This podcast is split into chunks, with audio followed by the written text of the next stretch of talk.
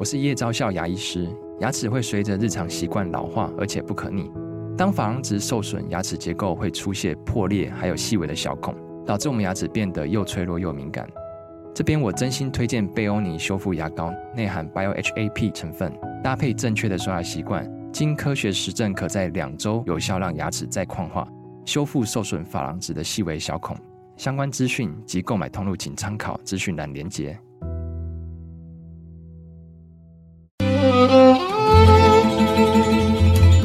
每一段关系都是一门功课，每一次经历都是生命的滋养。世界上最重要的东西，往往用眼睛是看不见的。One two three four。那我们就用听的吧。今夜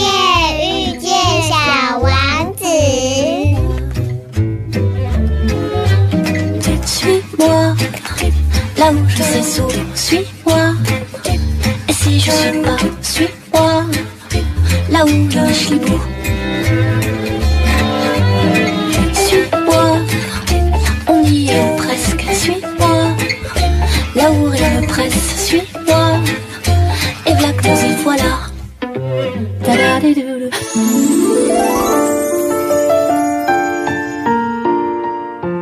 欢迎收听《今夜遇见小王子》，每 周六晚上八点，周日晚上九点，阿光会准时在 FM 九九点一大千电台与你相遇哦。嗯，在我们的节目中呢，其实，呃，我们解锁了很多条的朝圣之路，对不对？包括阿光自己的这个圣雅各朝圣之路，然后我们也访问过有关于熊野古道，还有四国片路哦。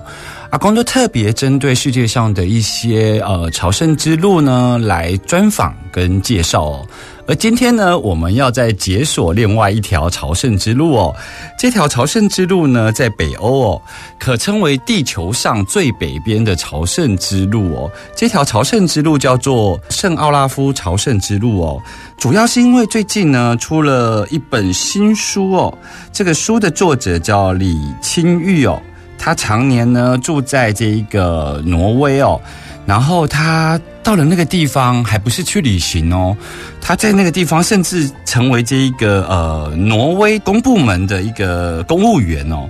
所以他在那边的这个呃公务员生涯，还有在那边结婚生小孩啊，在那边生活了十多年哦。他曾经出过一本书，这本书叫做《这就是北欧人》哦。从食衣住行娱乐来了解北欧的生活。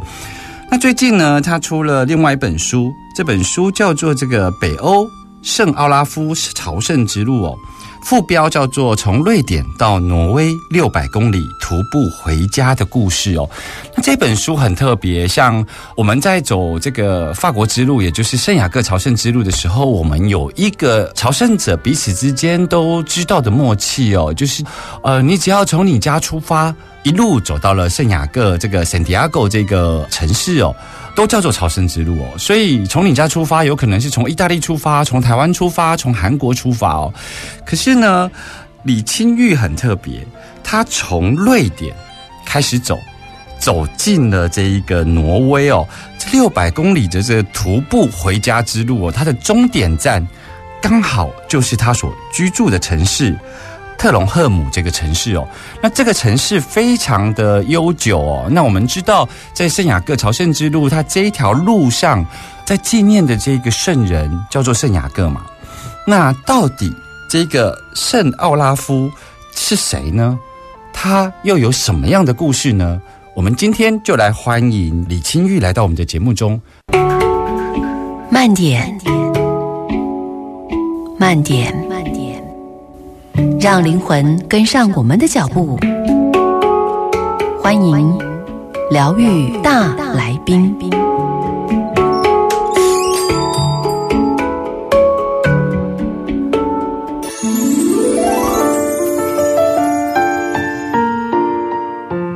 欢迎继续回来 FM 九九点一大千电台，今天遇见小王子，我是阿光哦。在今天的节目中呢，阿光要为大家邀请到一本新书的作者，这本新书呢叫做《北欧圣奥拉夫朝圣之路》的作者李清玉来到节目中哦。我们要跟随清玉的故事哦，来解锁另外一条朝圣之路哦。Hello，清玉你好，阿光你好，各位听众朋友们大家好。清玉现在是在挪威，对，在挪威的特隆赫姆，特隆赫姆。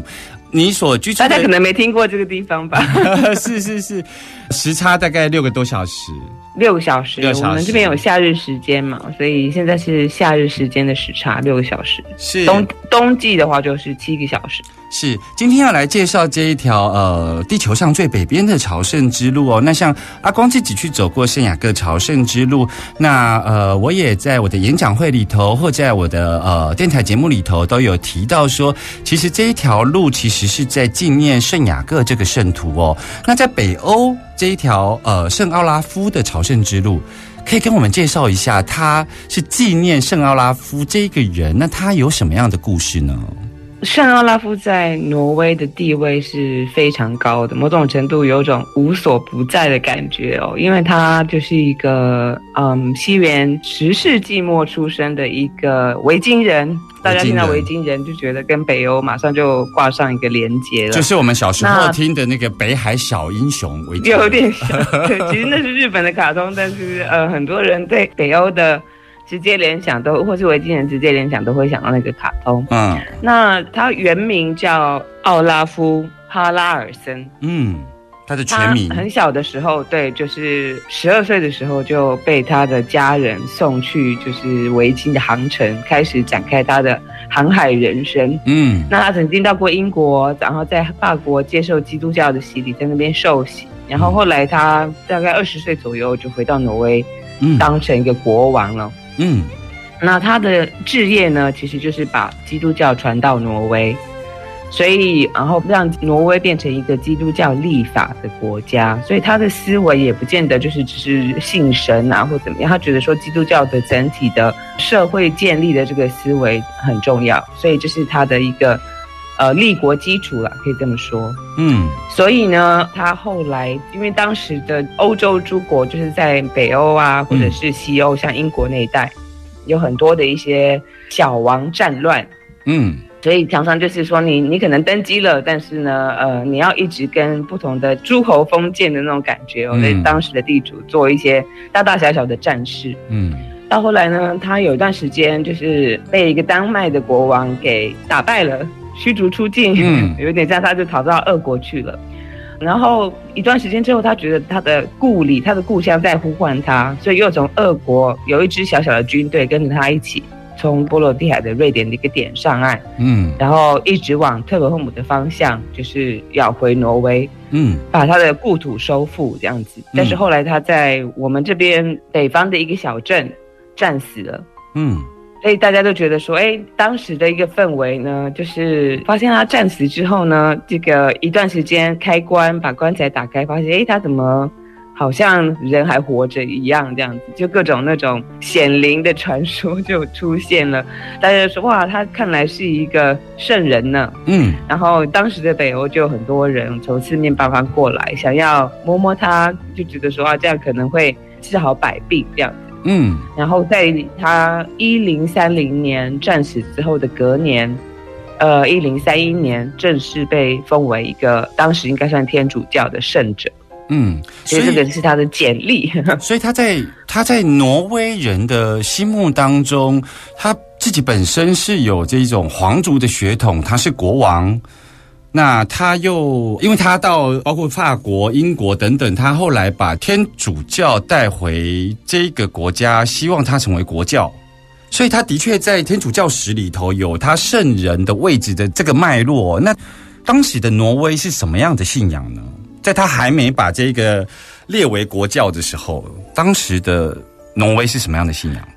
这一点我说实在，我还是真的不太清楚哎。但是我的感觉就是说，我听说过一些说法，嗯就是说，呃，好比说挪威人本来就有庆祝所谓的圣诞节，因为圣诞节的时间点其实就是日光反转嘛，就是一年最黑的时候，嗯嗯嗯像所谓的冬至，对不对？嗯因为我们这边冬天寒冷又黑暗，然后所以日光的重回大地这件事情本来就是一个很值得庆祝的事。嗯然后，嗯、好比说复活节，春天也是一个本来大家就会去庆祝的一件事情。嗯所以，基督教或是天主教很巧妙的把一些宗教的主要节庆都跟这些当时大家本来就会庆祝的事情做了一个结合。嗯我觉得北欧，因为如果说以当今的北欧社会来看，其实他们很多的一些做法或是思维，其实都蛮务实的。嗯所以比较不会好比说求神论鬼啊，或者是呃有一些宗教方面的习俗，这方面我觉得是比较薄弱一点点的。嗯所以我的感觉，虽然我不太能够呃一言以蔽之的回答阿光，就当时的宗教氛围是怎么样，但是我觉得他们应该就是生活里面有什么，他们就去追求那方面的东西，可能比较所以像我们比较在少一些仪式性。所以像我们在坊间有时候会看到很多有关于北欧神话。这些嗯神话里那个头那个是对是人物在你的国家里头，他们是跟宗教无关的，他们是跟呃历史，还是说他们是跟故事有关？我觉得可能跟民俗会会有一些关系吧，嗯。就好比说大家很可能听过一个雷神托尔，嗯。他就是还有一些，我觉得可能比较像是希腊神话那样子的一些传说，嗯，在生活上不不是一个宗教性的东西。嗯嗯嗯，哎，那像他当时除了是一个国王，然后想把天主教带回到他的国家成为国教以外，其实我们知道天主教要丰盛其实是非常困难的，因为它必须要有所神机啦。所以在你的书中，包括你有写到说，其实他后来在死后战死之后，他其实还是有一些神机的发生哦。照理说，像这种已经被封圣的这种圣人，又为什么后来在这条北欧朝圣之路，后来为什么会四维呢？它到底是发生了什么事情？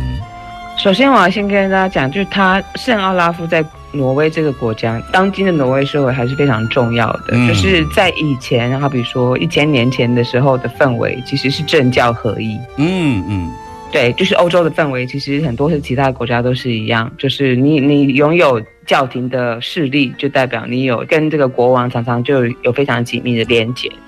所以呢，即便圣奥拉夫他，因为现在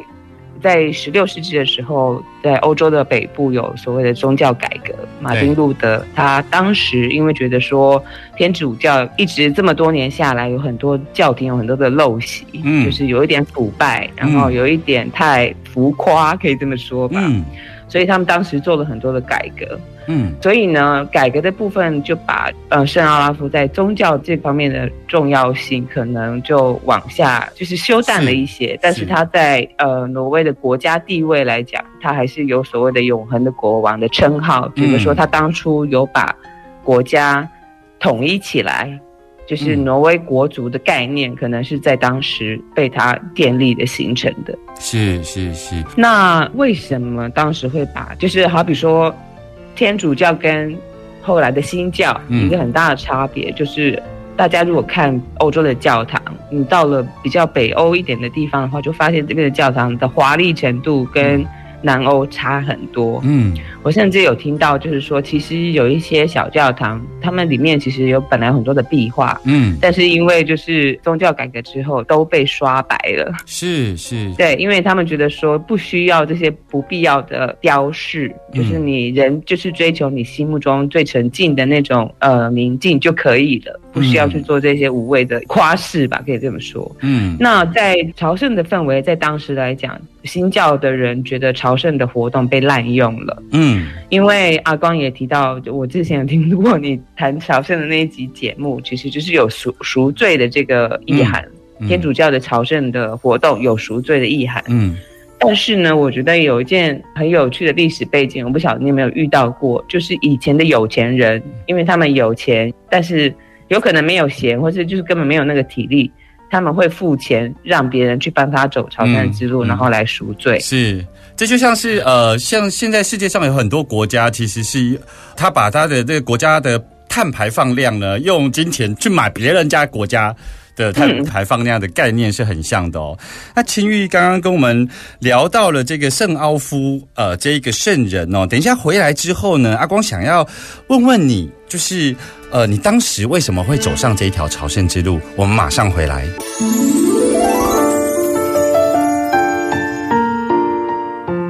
欢迎继续回来，今夜遇见小王子哦。今天呢，为大家邀请到的这个疗愈大来宾，就是这个北欧圣奥拉维夫朝圣之路的作者李清玉来到我们的节目中哦。清玉刚刚跟我们聊到了这个圣人，呃，他的一些在挪威，他是一个永恒的国王。那我紧接着要来问的是有关于，就是说，诶，你自己是天主教徒吗？我并不是，那你这一次呢？你呃选择走这个朝圣之路啊？你这个非教徒的这个朝圣体验，当时的起心动念是什么呢？嗯，我其实从小在一个宗教家庭长大，就是、呃爸爸妈妈有他们的信仰，而且还蛮虔诚的，嗯所以从小到大跟他们一起跑道场，然后听讲道、嗯拜佛。就是我们家的宗教是比较东方系列的、的宗教，并不是西方的基督教或是天主教。嗯所以我觉得可以说，我们我会说，我跟我妹妹从小受了很多灵性方面的呃思维训练吧，可以这么说。嗯所以我觉得对我来说，就是灵性的追求其实是跨宗教的。嗯你不管是什么样的宗教，然后大家只要把一段时间留给自己，然后虔诚的走完一条路，或者是呃做完一件事，这都是相通的。嗯不管是哪一个宗教，嗯对我来说。在呃灵性上面的追寻，然后不同的宗教给出一个空间，那那个追寻都是大家都可以在这个空间里头去找寻的，它并不会说深陷在某个宗教途径里头。那你对当时为什么会踏上这条朝圣之路呢？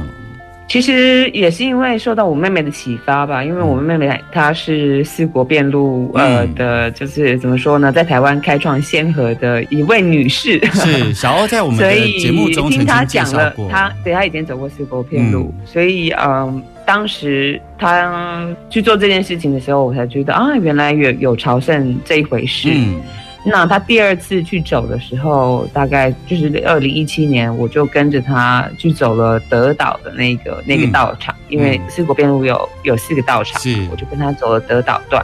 那走了以后发现，哎，其实这件事情徒步朝圣这件事情还真的蛮美好的。嗯那我自己又住在朝圣的终点，所以呃就觉得说，哎，如果我要出朝圣，我想把自己的出朝圣有点像跑一个出马出马拉松一样，嗯嗯，那件事情的意义特别重大嘛，所以我就想要跟自己的这个城市做一些连接。我的出朝圣就是走了圣奥拉夫之路这样。嗯。其实你这条朝圣之路，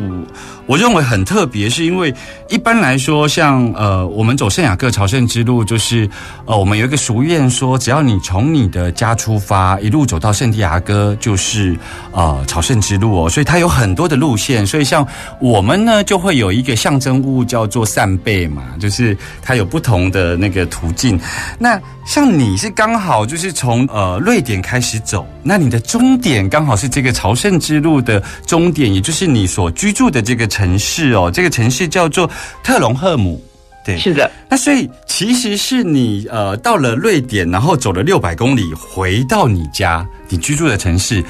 我想要问，就是像你走完这个朝圣之路回家，这个家对你的意义是什么呢？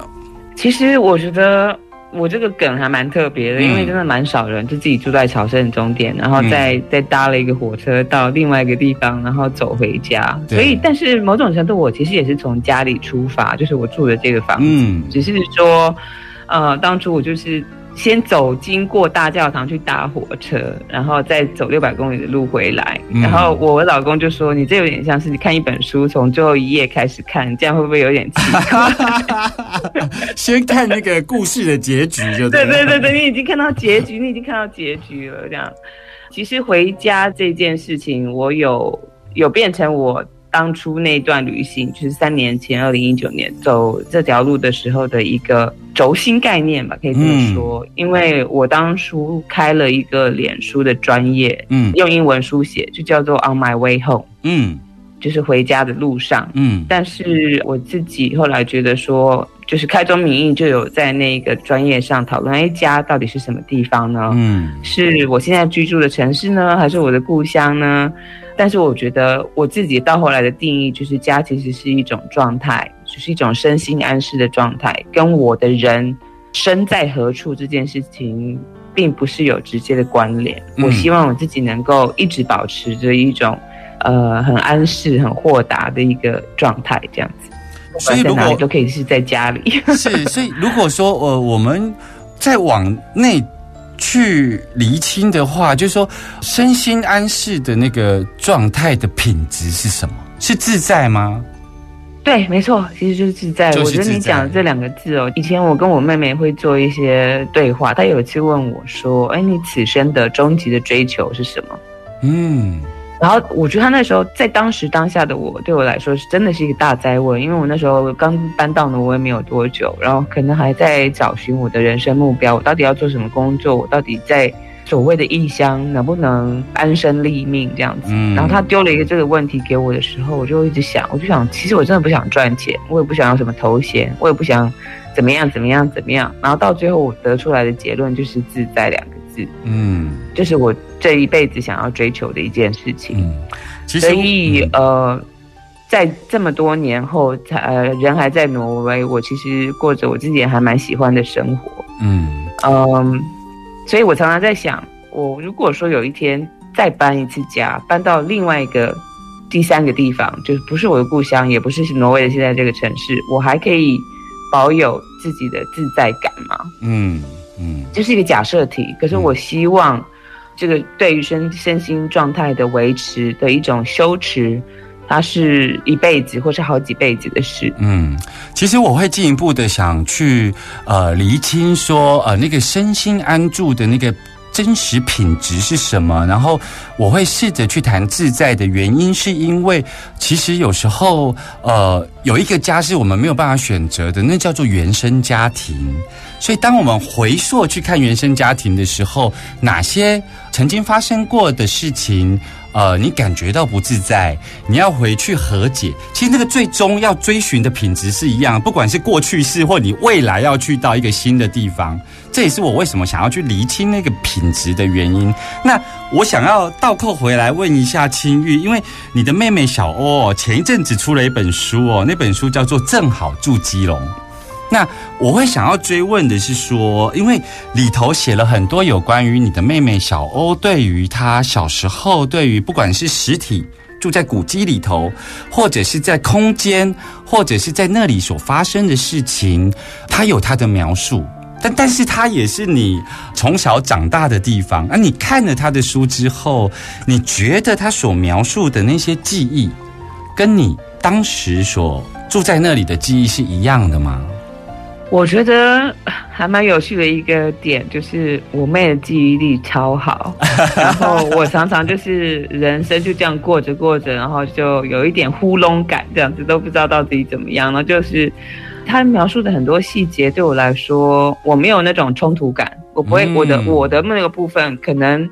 不会觉得说，哎，你记得是是这样，我记得是那样，但是反而是有的哦，原来当时是那样啊，然后嗯他记得很多我小时候曾经欺负过他，或者怎样。我知道是有吗？我那我肯定不是故意的，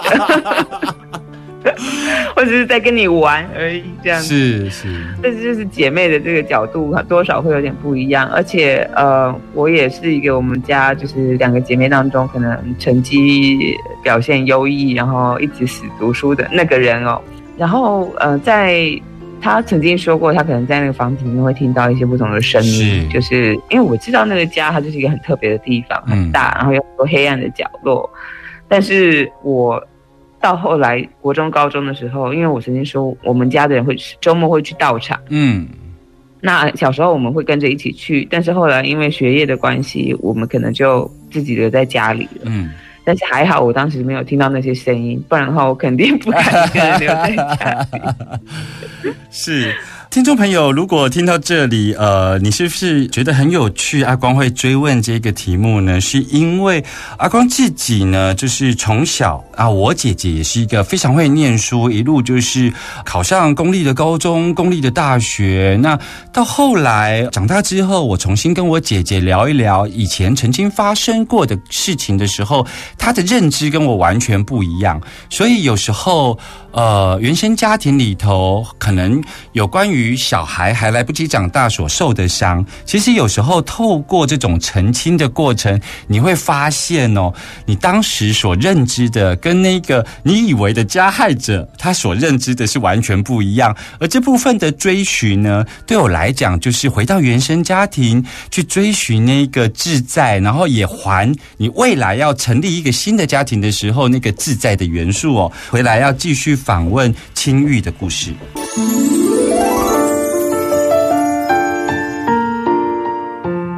现在所收听的是 FM 九九点一大千电台，今夜遇见小王子，我是阿光哦。我们持续来为大家介绍呃青玉的故事哦。青玉，我想要问一下，就是说，其实你在书里头有写到，就是你当时呢。走完了这个圣奥拉夫朝圣之路之后啊，你去做了一件事情，就是所谓的刺青。然后你把这个呃有关于这个朝圣上面的这个呃路标图腾，然后刺在你的你的脚上吗？脚踝上，脚踝上，脚踝其实好痛，因为有骨头嘞。你你你当时为什么会做这样子的决定呢？嗯，其实二零一九年的那次朝圣，它整个系统。就是阿光，你也知道，就是朝圣以天主教或是基督教的概念，是条条大路通叉叉，那个叉叉可以置换成罗马，可以置换成圣地亚哥，然后在我们这边也可以置换成特伦赫姆或是尼达罗斯。尼达罗斯是特伦赫姆中古时代的旧名。嗯。那我因为第一条路线我选的是东西线嘛，从瑞典走到挪威，然后后来我又去走了南北线。嗯，那因为出朝圣，我就觉得说啊，一切都很很有趣这样子。然后我又是住在终点，所以就觉得说，其实那个朝圣的标志，我在出发之前就已经几乎每天都看得到，因为我工作的地方就在市中心，然后呃常常会看到大教堂，就是在在那附近。因为朝圣到了最后，越靠近终点，它的朝圣标志的密集度就更高嘛，因为各条每个不同的路线全部都集中到这里来了，所以呃，我当初要走这条朝圣之路，呃，有很多很多不同的原因，其中的一个原因是要表达对这个城市的感谢，因为我在这里已经住了快二十年，然后其实是非常愉快，蛮如鱼得水的，在工作上，在生活上其实都还不错。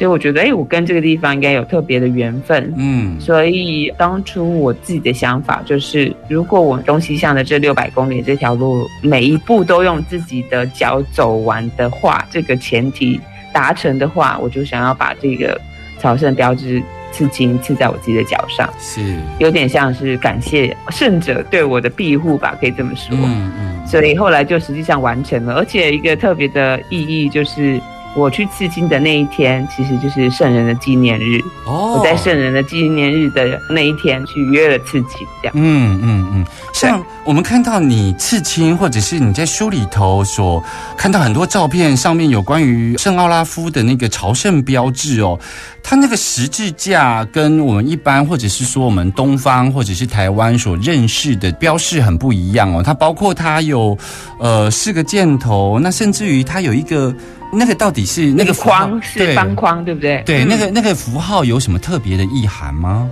其实这条路哦，就是或是这个传统，是一直到九零年代、八九零年代，挪威上个世纪八九零年代，挪威才慢慢复兴的。因为我刚跟大家，我们刚刚讨论过，就是其实这条路在十六世纪的时候，朝圣在瑞典跟挪威被禁止了，因为宗教改革的关系。但是，呃，挪威人其实非常务实，他们觉得说这个东西其实有跟他们的历史文化传统是有相连接的，再加上这个国王又是很重要的一个历史人物，嗯，所以他们就把这个路呢重新做了一个标记的动作，嗯，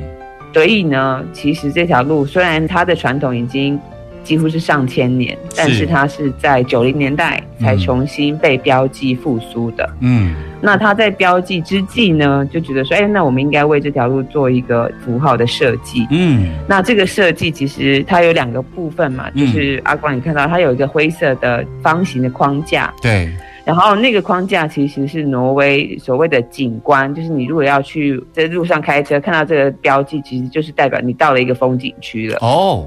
对，是一个可以去拜访的景观的标志。嗯嗯嗯，那十字架的那个部分呢，其实就是他说这个是当初奥拉夫国王的十字架的形象。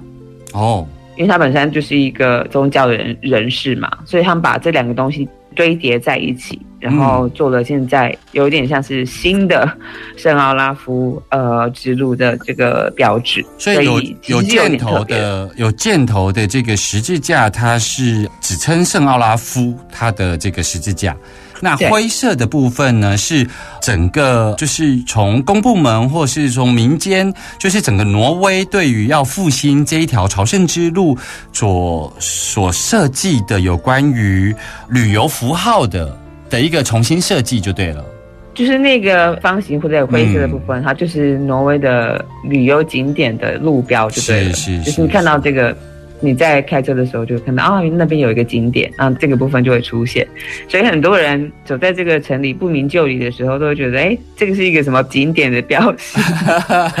其实呃呃有一点这个意思吧，但是当然他对啊，嗯我就说北欧人其实蛮务实的，他们也不是这么的。宗教方面的信仰可能相对来说没有那么虔诚，对他们来说这是一个整体的文化传统的复兴。嗯，我今天呢又解锁了一个新的朝圣之路。我会问这个最后一题，主要是因为像我去走圣雅各朝圣之路，我也发现了有一些十字架的符号，它其实是呃融合了凯尔特族的元素在里头，所以我才会特别去追问。不过呢，真的很开心能够看到，就是挪威在这个新的设计的符号上面，等于是。呃，我们也看到了一个呃新的动力注入到这个曾经一千年以上的这个朝圣之路哦。